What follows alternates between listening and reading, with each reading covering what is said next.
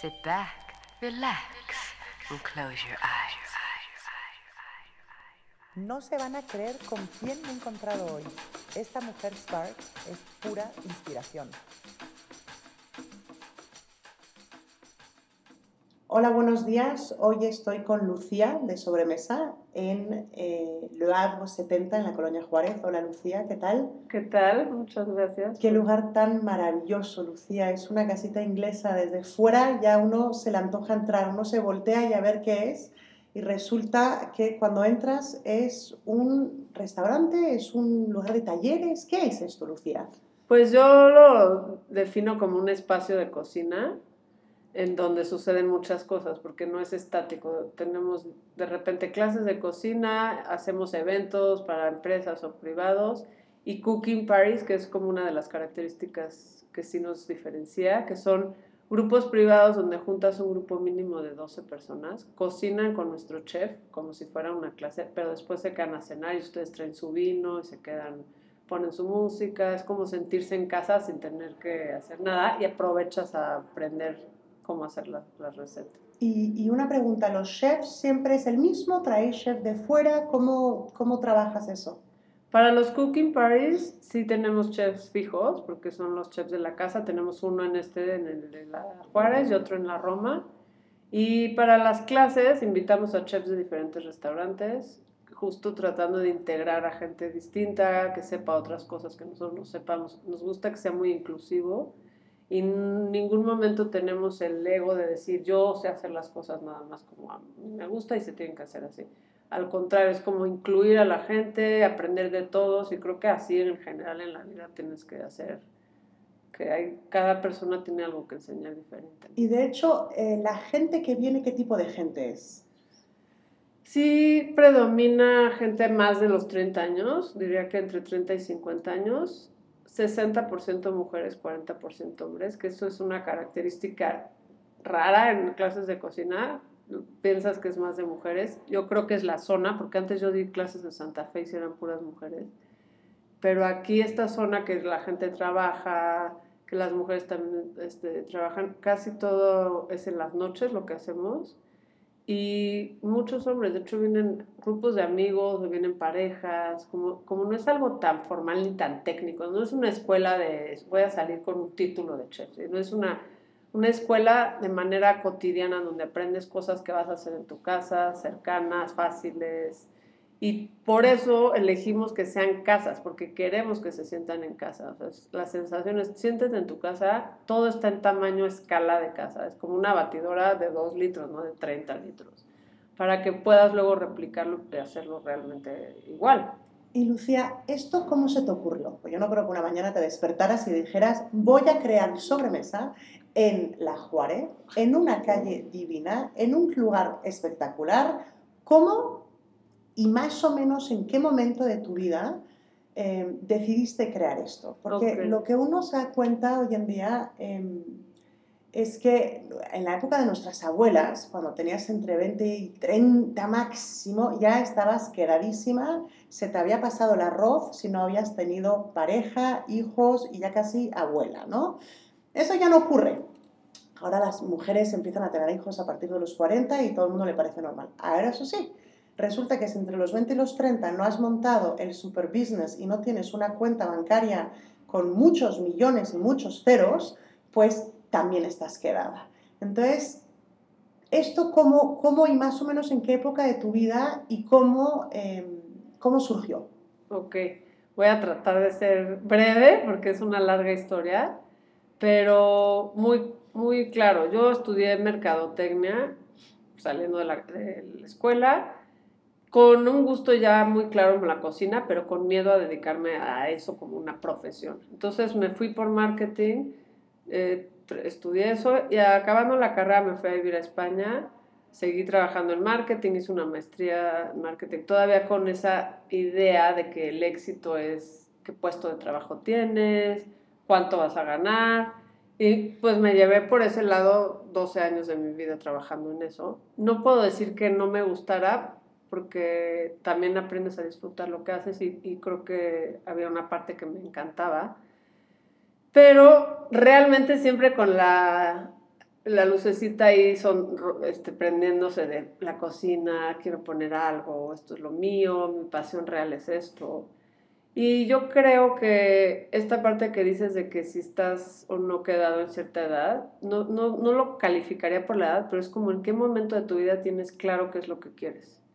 Entonces, ese momento puede ser a los 30 o puede ser a los 40 o puede ser a los 50, como que, ¿por qué nos definen que a tal edad tienen que pasar las cosas?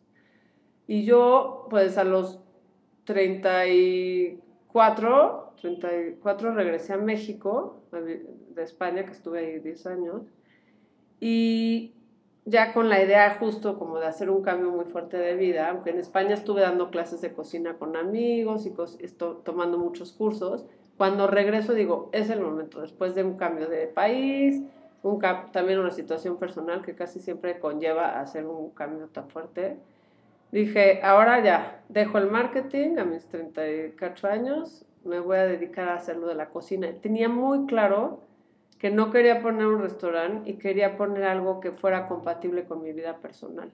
Entonces, también yo creo que ese es un punto importante para poder lograr hacer algo en lo que tú crees, es que realmente creas en eso y no lo estés haciendo porque es un buen negocio. Yo a la hora de hacer sobremesas, sí hicimos un business plan, pero primero vimos qué nos mueve a nosotras, ¿no? A Micaela, que es mi socia también, qué es lo que nos gusta hacer, qué, es en lo que creemos, y desde ahí tienes que tomar la decisión, no desde, ay, ¿cuánta utilidad me va a dar este negocio?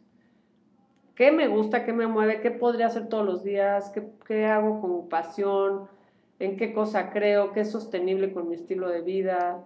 Y entonces encontramos que era obviamente la cocina y que no queríamos que fuera un restaurante por los horarios y queríamos un lugar de clases de cocina y de replicar lo que yo ya hacía en España, que eran estos cooking parties, que son los grupos privados donde tú cocinas con amigos pero te casas en tu casa, que finalmente te da flojera hacerlo en casa porque conlleva estar de host y de recoger y de ir a comprar las cosas. Aquí tú llegas y ya compramos todo, te damos la clase, recogemos, lavamos todo, tú nada más traes tu vino entonces, eso, dijimos, esto es lo que queremos, que la gente tenga esta pasión por la cocina así, no tan técnica ni tan estricta. Y desde ahí surgió esto, eh, pues a esa edad, a los 34, de la idea más clara, y a los 38 fue cuando ya se volvió una realidad. Antes de eso estuve trabajando también en cosas ya de cocina, como preparándome más. Y llevamos dos años y medio con el de Puebla, en la calle de Puebla 135, y hace cuatro o cinco meses abrimos este de La Juárez.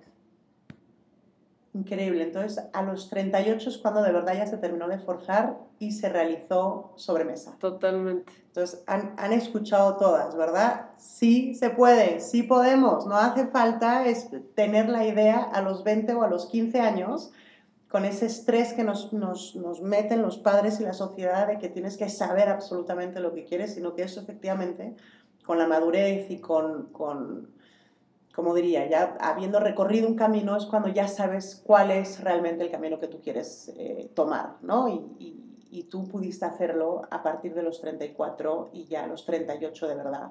Eh, ¿Lo logras? Exactamente. Yo creo que tiene que ser sostenible y si tú no pasaste por ese recorrido y esa madurez, no es sostenible. O sea, en algún momento está desbalanceada tu vida, ¿no? O sea, puedes tener todo el éxito económico, pero entonces no tuviste hijos, o luego resulta que empezaste a hacer algo que luego no te llenaba, entonces tienes una crisis existencial. Entonces, yo veo realmente en esta edad por qué se puede estar ahí, por qué son sólidos en este momento. Es porque ya son sostenibles, ya están balanceados, ya hay un equilibrio con tu vida personal, con tus hijos o con lo que decidas hacer personalmente en tu, tu vida. Sí, sí. Y, y um, Lucía, dentro de los talleres que nos mencionabas, entonces tienes por un lado las cenas entre amigos que vienen, cocinan, cenan como si estuvieran en casa, pero también hay talleres Em, de hecho, ahora mismo hay uno de leches vegetales, que se me antoja todo. Em, he visto que también tenéis de cocina árabe, de risotos, de pescados, hay, hay mucha variedad. ¿Alguno de ellos que a ti te haya llamado más la atención, que más te haya gustado? Eh, Yo personalmente tengo dos cosas distintas. Una los doy, entonces el que más me gusta dar a mí es pan, como que es el que siento que más me conecta a estar presente en lo que estoy haciendo. Eh, disfruto el proceso, es un proceso lento, luego disfruto muchísimo comérmelo y con sabiendo la calidad y los, la manera en que se hizo, ¿no? Y de tomarlos, me, me gusta, la verdad, justo lo que decía al principio, aprender de todos. No te podría decir uno, pero me, me gusta conocer otras maneras de hacer las cosas, incluso de algo que yo creo que ya se hace. Decir, mira qué increíble esta persona lo hace, o mira esta manera diferente de cocinar. Eh, uno que vino del Rokai, de sushi, me acuerdo, eso sí te puedo decir que me marcó, porque me di cuenta que ellos enseñan sin hablar. La cultura mexicana y latina es de hablar y mira yo y tal, mira cómo lo... Y el japonés se llama Toshi, el chef, eh, callado, haciéndolo, todo el mundo atento, y tú aprendes realmente así, viendo. No te tienen que decir tanto. Claro que si tienes una duda puntual de hacer. Entonces, una presencia, un silencio y una atención, que es la mejor manera de aprender, esa me marcó muchísimo. O sea, hay que estar observando y no hacemos eso. Estamos distraídos todo el tiempo. Y eso es algo que me encanta en la cocina, te hace estar más presente, no te puedes distraer porque entonces no sales. Se te quema. Se te quema, sí. y y em, el, el, la gente cuando entra y cuando sale, ¿notas una diferencia en, en ellos? ¿Qué les, qué les, ¿Por qué crees que vienen aquí y no van a otro lugar? ¿Qué les das extra? Eh, yo desde luego nada más entrar ya la decoración y la paz que uno eh, encuentra cuando llega a sobremesa me ha llamado muchísimo la atención, pero a lo mejor tú tienes em, reviews, a lo mejor hay gente que te ha dicho por qué viene aquí o si vienen, eh, si son asiduos, si repiten, ¿cómo, ¿cómo, has visto tú tu clientela? ¿Quién, ¿Cómo describirías? Sí te diría que se sienten cómodos en el espacio, se sienten en casa, o sea, llegamos y como tú lo viste, es como entrar en una casa, entonces llegas y te ofrecen algo de tomar y qué quieres y puedes dejar tus cosas, pues, o sea, no, no, te, no te sientes rígido en un lugar que no, no, aquí no puedo tocar, aquí no puedo poner mis cosas, esto es del chef. Aquí es como, da igual, si quieres ponerte del lado del chef, ponte junto a él, no tienes que estar del otro lado de la cocina. Entonces, nos gusta mucho esa cercanía y yo creo que esa es la característica que hace ese engagement con la gente, es cercano, es honesto. Y la diferencia que noto de cuando entran a cuando salen es que igual en clases donde no se conocen, porque nosotros vienen grupos de amigos, llega la gente como súper callada y hola, ¿qué tal? Y cada quien en su esquina con su tecito y a la media hora que están empezando a cocinar, se integra la gente. Entonces, para mí es de lo más bonito en la cocina, cómo es un lugar de integración, de poder conocer a gente, de conocer realmente a la persona, no, no qué hace, dónde trabaja, sino cómo eres. Te abres, como que te desnuda de, de alguna manera y la gente sale como integrada, feliz, compartiendo un momento con otra persona que no conocía, pero de una manera muy real como que se relajan, estás picando cebolla y empieza a platicar naturalmente con el de al lado. Pásame esto, prueban juntos del mismo plato, nos gusta poner todo al centro a probar, no es de que emplatado, sino family style, todos compartir. tapas. Sí, compartir, o sea, eso es lo que siento que da este lugar, es un lugar cercano que te invita a compartir y eso hace que te integres. Y el, el espacio que efectivamente eh, te, ayuda, te ayuda a integrarte, como el, el, la decoración, la estética, es muy particular. Eh, a mí me recuerda mucho, como dije al principio, a una casa inglesa con las, las puertas rojas, eh, ¿no? el, el, hierro, la madera, las texturas. ¿De dónde te inspiraste? ¿Te ayudaron? ¿Esto es todo tuyo? ¿Cómo, cómo lograste esta decoración? Ok. Uno es respetando el espacio como era antes, aunque estaba en otras condiciones, pero es, pues, si en este lugar los techos tenían este, esta madera, hay que respetarla, si tenían estos colores las paredes, aunque ya estuvieran desgastadas, hay que respetar estos tonos, como un poco respetar el, espacio. Y luego Micaela, ahí sí le echo muchísimo crédito a ella, mi socia, tiene un gusto impecable por la estética, igual que su mamá, y lo trae en la sangre, o sea, es como que ella llega y acomoda y este color con esto y mueve y, y tiene mucho gusto que me ha, gracias a Dios, me ha contagiado. Y, y, fue como ir buscando referencias de cosas que nos gustaran, de cosas funcionales, sin la pretensión otra vez. O sea, vuelvo a repetir la parte de que es muy honesto y muy cercana a nuestra manera, porque yo decoraría igual en mi casa, ¿sabes? No es como no es tan estratégico esto porque esto está de moda y esto va a vender. Es como, no, ¿te gusta esto? Tú pondrías este plato en tu casa, vamos a ponerlo aquí, o sea, igual.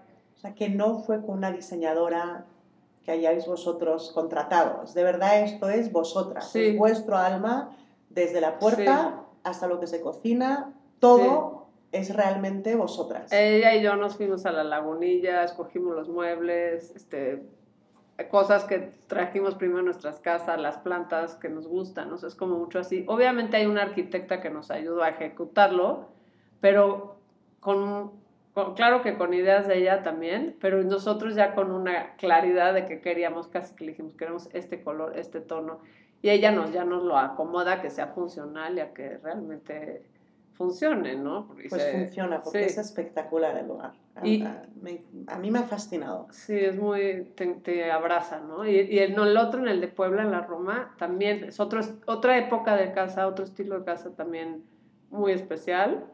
Y también fue respetar eso, tiene las paredes originales, no las pintamos, las raspamos para que salgan los tonos, los pisos originales, y pues es un poco eso, respetar cada espacio como es y tratar de adecuarlo con cosas que nos gusten a nosotros. Y Lucía, para terminar, cuéntanos una mujer como tú, que ha, que ha estado viviendo en el extranjero, que primero estudió mercadotecnia, que luego decidió hacer lo que le gustaba de verdad, que es sobremesa, que lo ha conseguido, que tiene dos sucursales. ¿Qué llevas en la bolsa? ¿Qué es lo que nunca dejas en casa? O sea, ¿qué es con lo que dices, chin, se me ha olvidado en la bolsa, siempre tengo que tener? Ok, vas a detectar mi edad inmediatamente porque es mi agenda. O sea, soy de agenda de papel, se nota mi edad. Micaela, mi socia, siempre me dice, ya, o sea, ya no traigas agenda, te mando por e-calendar y no sé qué. Yo no, bueno, tú mándamelo, pero yo lo voy a apuntar. O entonces mi agenda no puede faltar y siempre traigo Carmex también. Soy adicta a traer los labios como hidratados y siempre traigo algo para los labios. No de color, sino para ponerme crema de labios. Pues muchas gracias, Lucía. Ya han visto, ya han escuchado Agenda y Carmex Ajá. eh, para una persona tan, tan eh, fabulosa y fantástica y con tantísimos logros. Muchísimas gracias, Lucía. Gracias a ustedes, me encanta platicar esto con ustedes. Nos escuchamos en el próximo podcast. ¿Les ha gustado? ¿Les ha emocionado tanto como a nosotras? Si queréis más, vayan a spark.mx. Joli travail, Dimitri.